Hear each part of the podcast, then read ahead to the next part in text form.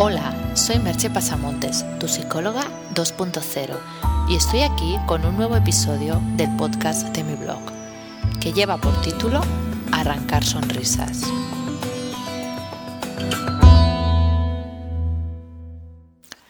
El primer post del año me gusta que tenga algo especial, al igual que el último que escribo. Son momentos ritualizados que, como la antropología dice, sirven al ser humano para darle un sentido cíclico a su existencia, una sensación de periodos que pasan, se superan y se repiten, una especie de eterno retorno. Ya que en otros órdenes temporales de nuestra vida, la vida es algo lineal, por ejemplo, el paso de los años, el proceso de envejecimiento. Entonces, estos momentos rituales nos sirven para tener esa sensación de periodos que, que llegan y se superan de algún modo. El año pasado lo empecé hablando de vivir las cosas con una actitud que hiciera de cada momento algo especial, de cada día un estreno o descubrimiento. Era una idea bastante bonita e incluso mágica, diría yo, ya que se trataba de descubrir cada cosa del día, incluso las más cotidianas, con la mirada de un niño que las ve por primera vez.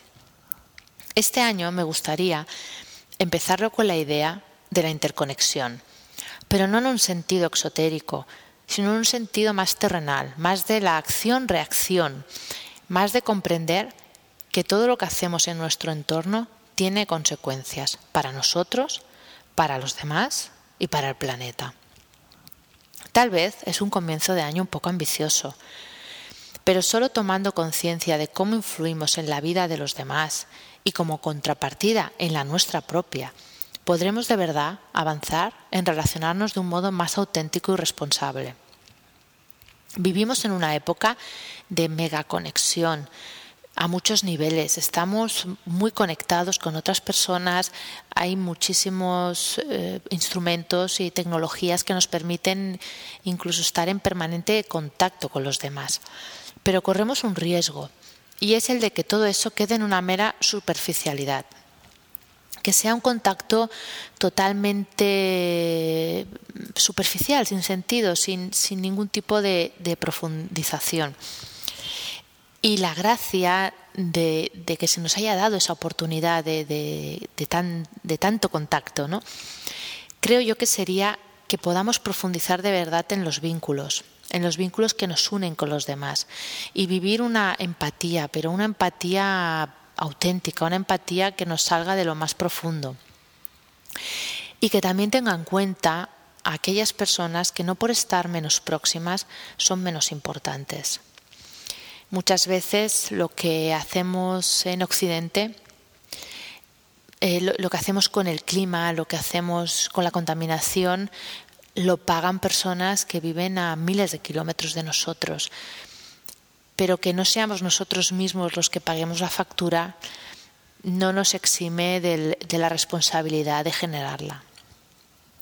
Esta idea de escribir sobre este tema, de hablar sobre este tema, surgió y fue creciendo como una pequeña semilla que germina y echa sus primeras hojitas al leer una entrevista que le hicieron en la contra eh, la contraportada de la vanguardia, que la mayoría conoceréis, a Stefano Mancuso, eh, que es un científico pionero en el estudio de la neurobiología de las plantas. Imagino que a muchos os sorprenderá que exista este estudio de la neurobiología de las plantas. Yo no lo había oído con anterioridad y es una entrevista que todavía está colgada y que realmente merece la pena leerla completa. Pero yo he extraído una parte que es la que me gustaría comentaros. Estefano Mancuso comenta que en una selva todas las plantas están en comunicación subterránea a través de las raíces. Y además son capaces de fabricar moléculas volátiles que avisan a plantas lejanas sobre lo que está sucediendo. Cita como ejemplo que cuando una planta es atacada por un patógeno, inmediatamente produce estas moléculas volátiles que pueden viajar kilómetros y que avisan a todas las demás para que preparen sus defensas. Realmente me pareció algo extraordinario, ya que además no lo conocía en absoluto este tema, que las plantas no solo se preocupen de sí mismas, sino que tengan unos mecanismos que les posibilitan lanzar mensajeros químicos que vuelan por el aire y hacen que otras plantas, normalmente de su misma especie, puedan desarrollar mecanismos para protegerse de ese ataque que están sufriendo. Me pareció algo realmente asombroso y que de alguna manera a través de las raíces una selva esté totalmente intercomunicada. Entonces me, venía una especie de, de, pregunta, ¿no? Como si hasta las plantas que nos parecían seres vivos como muy simples están intercomunicadas, ¿qué nos hace pensar que los humanos no lo estamos? Recordaba y estuve buscando información porque no lo recordaba con total exactitud que hay estudios que apuntan a que si una persona se vuelve obesa, es uno de los que existe, es posible que sus amigos aumenten también de peso aunque vivan en la distancia. No es necesario que estén conviviendo con esta persona ni que vivan en el edificio de al lado, pero lo que hace una tiene influencia en las otras. No se sabe muy bien qué mecanismos son los que hace que eso suceda. Una de las hipótesis, pero que realmente no se ha podido comprobar, es que al, tener este amigo obeso, los demás pueden tener una especie de, eh, ¿cómo te diría?, como de idea de que ese sobrepeso no es tan grave como cuando no tienes ningún amigo con obesidad. Pero bueno, no obstante, me parece que es un tema que habría que profundizar más porque todavía hay pocas respuestas. Lo que sí que es seguro es que sucede. Eso sí que se ha podido comprobar.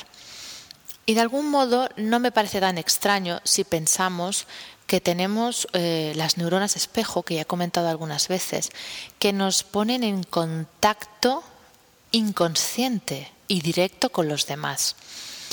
Algunas eh, veces cuando la gente habla de conexión telepática y temas así, yo creo que en el fondo, tal vez con poco conocimiento científico, porque tienen mayor credulidad, no lo sé, ¿no? no voy a entrar en juzgar a los demás, cada cual haga lo que quiera, ¿no?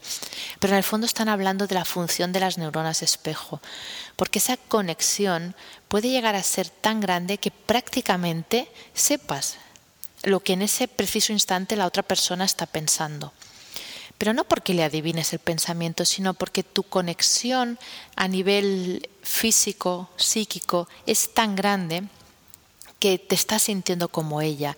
Y en ese contexto concreto es fácil que eso te haga estar pensando del mismo modo. Aunque también hay que reconocer que hay personas que parece que no utilicen las neuronas espejo, o quizá diciéndolo mejor, que silencien su voz que no quieran escucharlas y que no quieran, por el motivo que sea, conectar con los demás. No obstante, llegados a este punto, más de uno puede estar pensando, bueno, ¿qué tiene todo esto que ver con el arrancar sonrisas inicial? Así que os lo voy a explicar en forma de cuento metafórico, como he venido haciendo durante estas fiestas. Es un cuento de la sabiduría popular, no, no es mío, desde luego, y se le atribuye a varios autores, a filósofos, etcétera, pero bueno, yo lo explicaré sin hacer ninguna referencia, ya que estas cosas tampoco se conoce a ciencia cierta la, la fuente. El cuento dice así.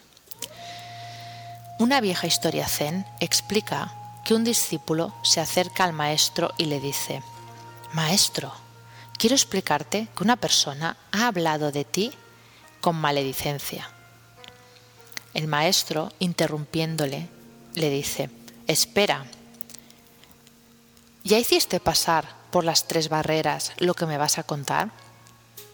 ¿Las tres barreras? pregunta el discípulo. Sí, replicó el sabio. La primera es la verdad. ¿Y has comprobado con cuidado que aquello que me quieres decir es verdad? No, de hecho no, pero me ha llegado de buena tinta. El sabio vuelve a preguntarle, al menos lo habrás hecho pasar por la segunda barrera, que es la bondad. ¿Aquello que me quieres decir es por lo menos bueno? Pues no, más bien al contrario. Ajá. Entonces vayamos a la tercera barrera. ¿Es necesario que me expliques esto? Para ser sincero, no, responde el discípulo. Necesario no es. Entonces, responde el maestro sonriente, si no sabes a ciencia cierta que es verdad, ni bueno ni necesario, enterrémoslo en el olvido. He ahí mi propuesta. Observar con más cuidado qué decimos y qué hacemos, ya que las consecuencias de nuestras palabras y actos pueden crear un gran sufrimiento en los demás. Y en nuestra mano está que nuestras palabras y actos arranquen sonrisas en lugar de lágrimas. Y no se trata de mentir ni de ser hipócritas, hipócritas, perdón. Jamás recomendaría esto. Yo creo mucho en la sinceridad y en la honestidad, pero sí de plantearnos que cuando lo que vayamos a decir no es mejor que el silencio, tal vez sea mejor callar. Nada más desearos un feliz año en el que arranquéis sonrisas a vuestro paso. Y os dejo con un par de preguntas. ¿Crees que estás conectado a los demás? ¿Piensas que tus acciones influyen en los otros? Un abrazo y hasta el próximo podcast. Bye bye.